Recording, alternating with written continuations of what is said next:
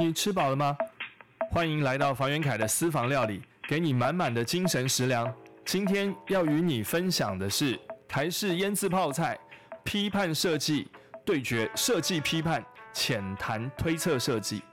大家好，呃，我们今天继续来谈谈推测设计，延续上次所提到的奥运话题。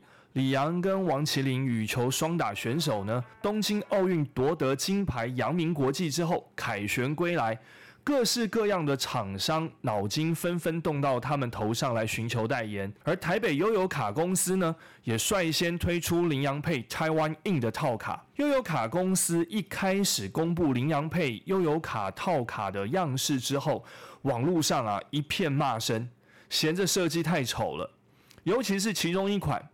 我自己看了以后呢，也是有一点点觉得，嗯，好像还可以更好一点。背景是桃红色的，很多网友啊在这留言都讥讽呢，这好像像一张喜帖。两位选手当然也出面缓颊了。那李阳还提到，设计这门学问啊，其实就是喜欢的人会很喜欢，而不喜欢的人呢，就是会不喜欢。他也不认为说套卡的设计有到非常丑的地步。两位选手也很客气的提到啊，他们还是习惯脑袋里只装着羽球这件事情，其他的事呢就交给专业的人去处理就好了。总之，悠游卡呢是将选手精彩的表现做成纪念，而让球迷的支持跟喜爱能够呢化成一种行动。去收藏，满足球迷拥有的参与感以及支持的光荣感啊！这个悠游卡的套卡从八月十二日到八月十六日，只有五天的时间，在四大超商限时不限量的预购。悠游卡公司他们自己也预估哦，单单一天的预购量可能就会破一万套哦。一个具有时效性的商品，采取预购。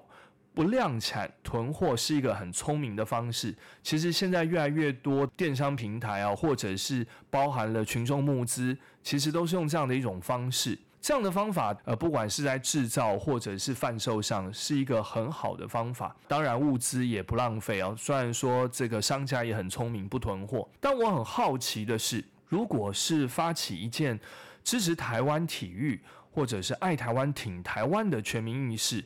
那么这件事情应该不仅仅是短暂的蹭热度而已，或者是在关注度很高的状态之下，赶紧打铁趁热啊，设计周边商品贩卖以图获利。那这样感觉上好像有点在消费全民的爱国心。当然，我这样讲好像有点太过严重了。但是我们从另外一个角度思考，如果能够将优卡的设计透过更审慎的设计思考，放大与延续对台湾体育的支持力量。好比悠游卡就像是一种光荣的识别证，每一个人手中如果握有这一张卡的人，就代表着对台湾体育、对台湾运动的支持与捐赠。Maybe 可以往这个方向去思考，所以图案的设计上可能可以创造热爱台湾体育的精神标志或精神象征，设计一句标语，然后或者是 slogan 啊，成为时尚的流行用语。像是一个通关密语一样哦，那找到懂得密语的同好呢，就等于是在群聚更多的目标族群，让它形成一种公民运动，让社会对我们的体育长期性的发展有所重视，不再只是一昧的去创造一一日球迷哦。有没有可能将支持台湾之光啊，或者是支持台湾发展体育的方式？用更具有持续性的方式来设计呢？也就是说，商品的生命周期是否能够再拉高呢？曾经在设计思考的讲题内容当中，有跟各位分享过。其实，设计思考对于物品的研发或对于一件事件的创造，有三个非常重要思考的方向。一个就是，当然是它的可行性；那一个就是它的需求性，它有没有这么大的一个需求？是不是作品本身不单单是叫好，也能叫做？那更重要的一件事情，可持续性，也就是它的一个永续性的问题啊。那当然就是一件商品或者是一个事件，它的生命周期。虽然下一届的巴黎奥运啊，还有三年的时间，有没有一款设计是，即便用到下一届奥运的时候，你拿在手上啊，也不会有这个时效性的问题，而拿在手中依然是一种骄傲跟对台湾体育的支持呢？我相信是有办法的，也应该会有这样的设计方案。相信你也这么认为吧？运动选手的表现其实起伏哦是不一定的。那如果过度使用这些运动选手的肖像做代言，会不会造成对选手过大的压力呢？那这样又会不会影响到他们往后的运动表现呢？毕竟网络上或者是市面上的这个一日球迷过多，一窝蜂的群众当然也不少。那当然，我自己个人只是单纯的觉得，不要因为一时的兴起哦，那一旦瞬间陨落的时候，会影响到运动员单纯的一颗赤子之心哦。水能载舟，也能覆舟，流量声量就如同水量，它可以瞬间的捧红一个人，但也可以一个晚上就毁掉一个人。所以设计的力量时常会被高估啊。但有的时候，身为公民的影响力大过于我们设计师创造物件被使用的影响力哦。你看羚羊配的这个悠游卡套卡，不就是很实际的一个案例吗？因为网络负面评价过大，发卡公司紧急改版设计，呃，短短几天哦，瞬间又推出新款式样，可见公民批判设计力量的强大啊。所以绝对能够强压设计的动机与概念，因为公民就是消费者，而消费者会买单的商品才是好商品啊。以往啊，产品制造商他会透过宣传广告啊来抢攻消费市场，影响我们消费者的购买欲望，左右我们消费者的消费选择。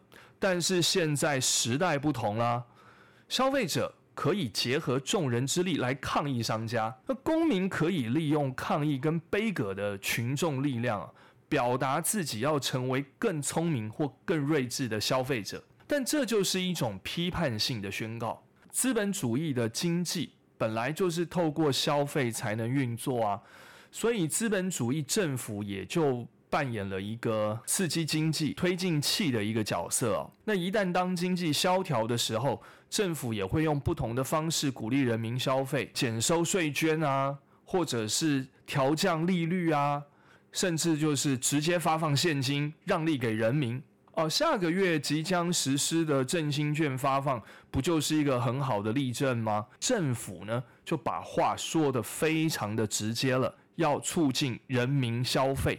不希望你将钱存在户头里，让交易市场仍旧是一滩死水，因为这样的话呢，对刺激经济、提振复苏呢是完全没有帮助的。这个道理当然我们都懂啊，但是公民消费者既然被驱动行使交易的行为，批判性消费者生成呢，它就会越来越多。因为当收入不再轻松的支应生活所需啊，比方说因为大环境的影响，因为病毒的蔓延，造成百业萧条、经济不振，被设计出来的一种强迫消费的这种状态，大家更会呢多所的留意。方才说的这些呢，都是对设计方面的批判。批判设计又是什么呢？在推测设计当中啊。也有一个非常重要的概念——批判设计。批判设计其实就是一种提供另类选择的观点哦。好的批判设计就是为事物的样貌提出好的另类选择。Critique as design，或者是 critic design 啊，批判设计可不是一呃负面的成分哦。因为批判设计强调的是批判性的思考。批判性的思考呢，就是认为说。我们什么东西呢？好像感觉上都是理所当然的，难道真的都是理所当然的吗？我们平常日常的生活当中，你有没有去保持一些怀疑的态度，看待一些日常生活中的理所当然为好像不一定是要这样子的事情呢？那批判设计就是挑战我们对日常生活的思维。这如同啊，上一集与大家提到的推测设计大的一个概念，就是鼓励我们挖掘生活常规中的还有什么样的可能性呢？以及还有什么样的未来性的思考。批判设计哦，就是将我们批判性的思考转化为一个实体哦。而很多人就会觉得说，这好像就是一个设计师的职责跟功夫。其实不尽然哦。刚刚提到，其实公民的思维、公民的意识也可以对设计提出批判。虽然说一般公民对设计本身没有这些专业的设计能力，但是你的想法、你的批判。其实都能够成为设计的一种工具，促使什么呢？透过设计来改变世界，改变我们的社会。这个实体，它可能当然是透过专业的设计人士，呃，用设计的语言来引发大家关注的一个具有颠覆消费者使用习惯的商品。也算是一种批判的设计。假如这样的一个商品还带有可以不断重复性的使用价值的话，可能对于旧商品的批判还包含了社会环保观念的价值。我曾经设计过一款茶叶的商品包装，我将这个包装材料设计为可以回收、重复利用的杯垫。消费者当购买这款茶叶之后啊。这个茶包拆封以后呢，那还有一个木片的包装外壳。那这个木片的包装外壳，它不只是茶叶的一个外包装而已，它还可以当做杯垫来使用，传达了原本我这客户他品牌的中心思想。做这样的一个设计，强调了产品的附加价值，又能够去彰显品牌对于地球环保意识的一呃宣扬跟主张。这一款商品呢，在国外市场呢，受到非常大的一个认同，不但外销到日本，还外销到欧洲，都非常的叫好叫座，还同时拿下了德国的红点设计大奖，还有德国的 IF 设计大奖哦。那我相信评审呢，他的着眼点。也是在于这样的一个商品，它所宣告出来的一种主张，有别于其他的一般的茶叶包装，它去更增加了循环使用，所谓的一个善循环的一个概念。这样的一种设计呢，它也是一种批判，它是对我们日常现况的思想的一种反动。你可以说对现况的不满足，但这种不满足的出发点，不是因为过度的物质欲望哦。而是为了创造人类更幸福的生活为前提，而产生出来对现况的一种不满足感。在一次世界大战的时候，全球有超过一千万人哦，上升在这一场浩劫当中，比目前我们 COVID-19 新冠病毒的全球死亡人数高出两三倍之多。当时的艺术家杜象啊。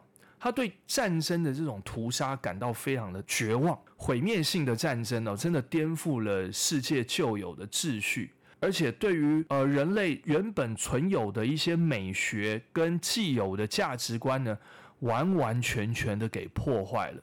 于是呢，这个法国的艺术家杜象呢，他就跟一些志同道合的艺术家们，掀起了一场抗议的运动。就在世界艺术史当中啊。常常会提到的达达主义哦，就是他们所发起的这样的一个抗议的运动。那一九一六年到一九二二年，其实这只有短短的六七年的时间。那达达主义的思潮呢，积极的也传达出了一种非理性主义价值的主张，以及反艺术思维的一些行动作为。在这个当中啊，最让人津津乐道而让大家印象深刻的，就是杜象当时他以一个小便斗去参展，放在美术馆里面去做一个展览了。那其实他当时的故事呢，是在这一九一七年的时候，一个独立艺术家的一个协会啊，那首次呢要做这样的一个腰展。然后呢，将全世界有参与在这个独立艺术家协会的艺术家们呢，来做一个共同作品的发表。杜象是当时的理事哦，所以呢，他就用匿名的方式哦，提出这样的一个作品。当时的价值观跟道德观下，其实被委员会哦拒收了这样的一个作品。其实可想而知，因为当时的人们呢，是认为艺术啊。它应该是在美术馆里面展出一个具有美感而且独一无二的创作。可是，一个小便斗太颠覆大家思维了。它是一个被工业化量产的一个产品，而且是一个小便斗。诶，它怎么能够成为艺术馆中美术馆里面的艺术作品呢？在我们现代呢，其实都有复刻版的展出。也就代表呢，从当时那个时候到现在，将近已经一个世纪的时间，人类的思维一直不断的在进化、在改变了。二十世纪初期，这一百年前，杜象的这样的一个作品啊，它其实作品的名称叫做《喷泉》，当然是被艺术界呢大肆的挞伐。但是杜象用小便斗作为一种批判的手段，批判战争，批判人类当时的愚蠢行径。对于我们世界的秩序，对于审美的价值的一种破坏。那如果人类追求唯美的理想哦，在这个世界上已经都没有任何的意义的话，那还有什么事情是不可能的呢？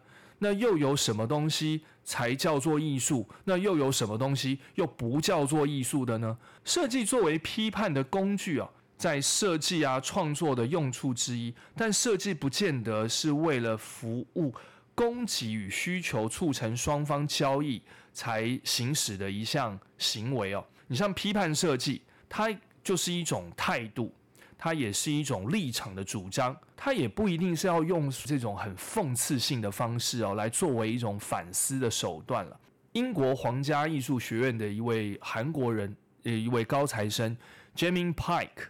他曾经在二零一二年的时候呢，在自己的作品啊，这个作品名称叫做《When We All Live to 呃 One Hundred Fifty》，意思就是说，当如果我们的生命都能够活到一百五十岁，在这样的一个作品当中呢，去探讨人类越活越长寿的时候，我们的家庭生活跟社会结构会有什么样的变化呢？听起来觉得活到一百五十岁，感觉上是天方夜谭哦。但是，呃，现在医学家也已经证实，这不是一个不可能的人类大未来。虽然说很多人哦，可能也不想活到这么老啊。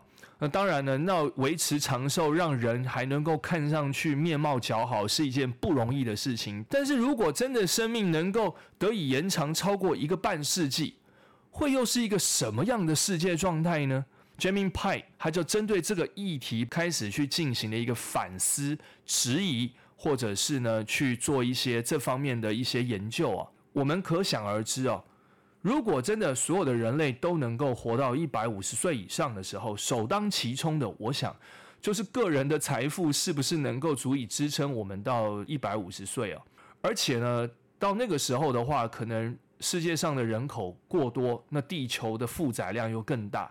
超过六代同堂的这种可能，那这样的一种亲属关系复杂程度哦，可想而知。那对于人类社会恐怕也是一大考验。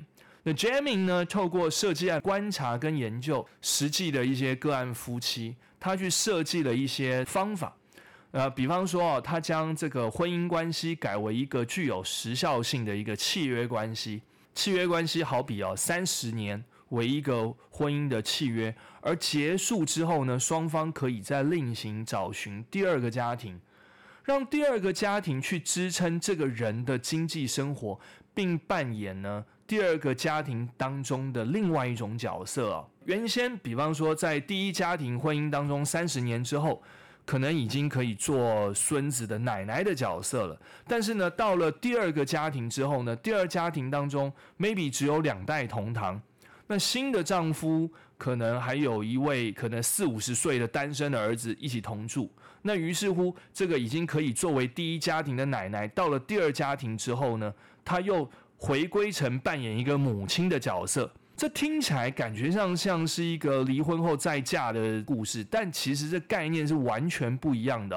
哦婚姻在这样的一个设计案当中，它是一个有效期的契约关系。而遵从这个游戏规则的家庭呢，他们呢就逐渐变成了一种共享家庭的生活模式哦。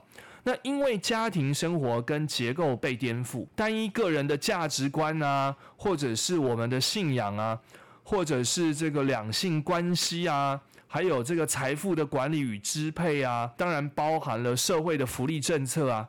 这些方面可能都会因为寿命的增长而让我们开始反思很多很多的问题。设计案本身它并没有提出解决的方法，但是在他的作品的出发点呢，其实呢不是要给到我们一个正确的答案而是要我们彻底的去反思这衍生出来的种种的家庭与社会的一些议题哦。批判设计呢，它其实呢是正面而充满理想的，反而它不是负面的。我们从刚刚这个韩国的创作者这样的一个作品当中，他在探讨一个呃社会议题，然后用他的这种所谓的互动性、参与性的一种设计方式来进行这样的一种探讨跟追寻啊，往下深掘的一个方式。设计师其实都是相信设计能够改变世界的。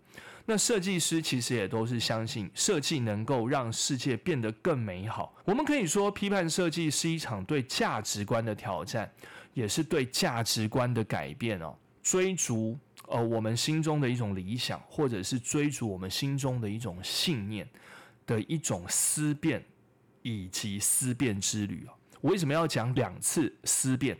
因为这两个思辨的“变”的那个字呢不太一样。思辨。的第一个变是变化的变，思辨思考变化。第二个思辨呢是辩证的辩，也就是说，我们可以不断的去反复它的可能性，以及可行性，以及它的不可能性是什么，以及它的未来性是什么，或者是说它为什么不可能，又为什么可能？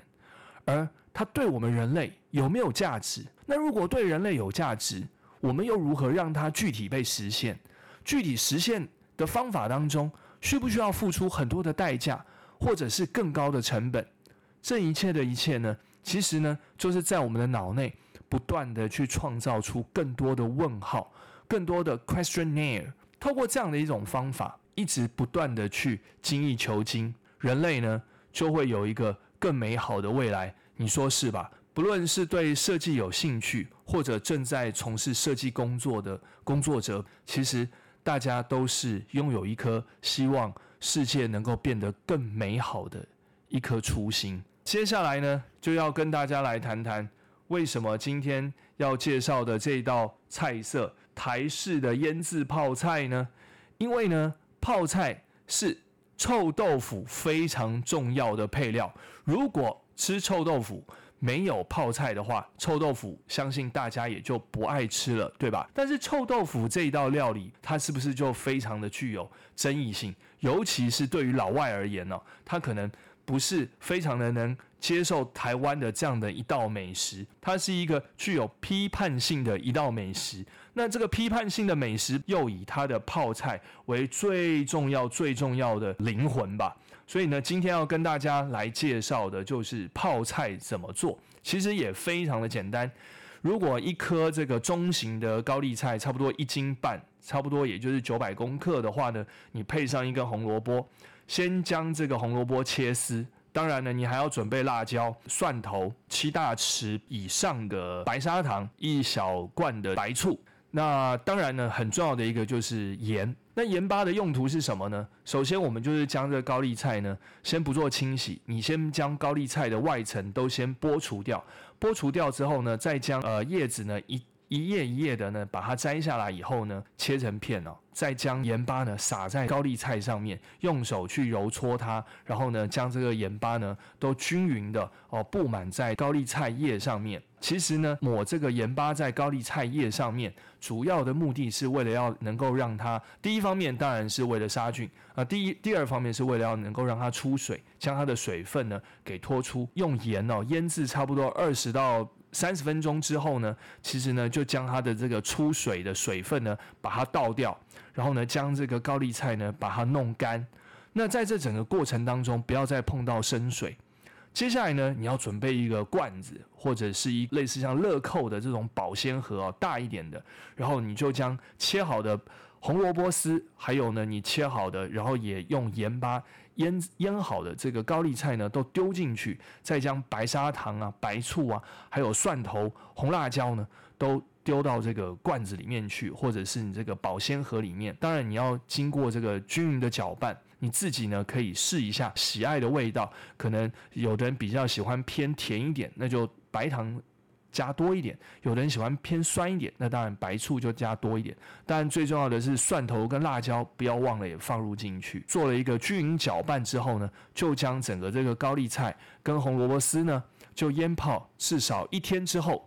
你就可以使用了啊！当然呢，放在这个冰箱里面，尤其是现在炎炎夏日啊，冰镇过的泡菜呢，又非常的可口哦。今天的推测设计的分享就到此啊，谢谢你的聆听，也欢迎你啊，记得开启你的小铃铛，随时关注我的 Podcast，下一期再为你分享满满的精神食粮，我们下回见，拜拜。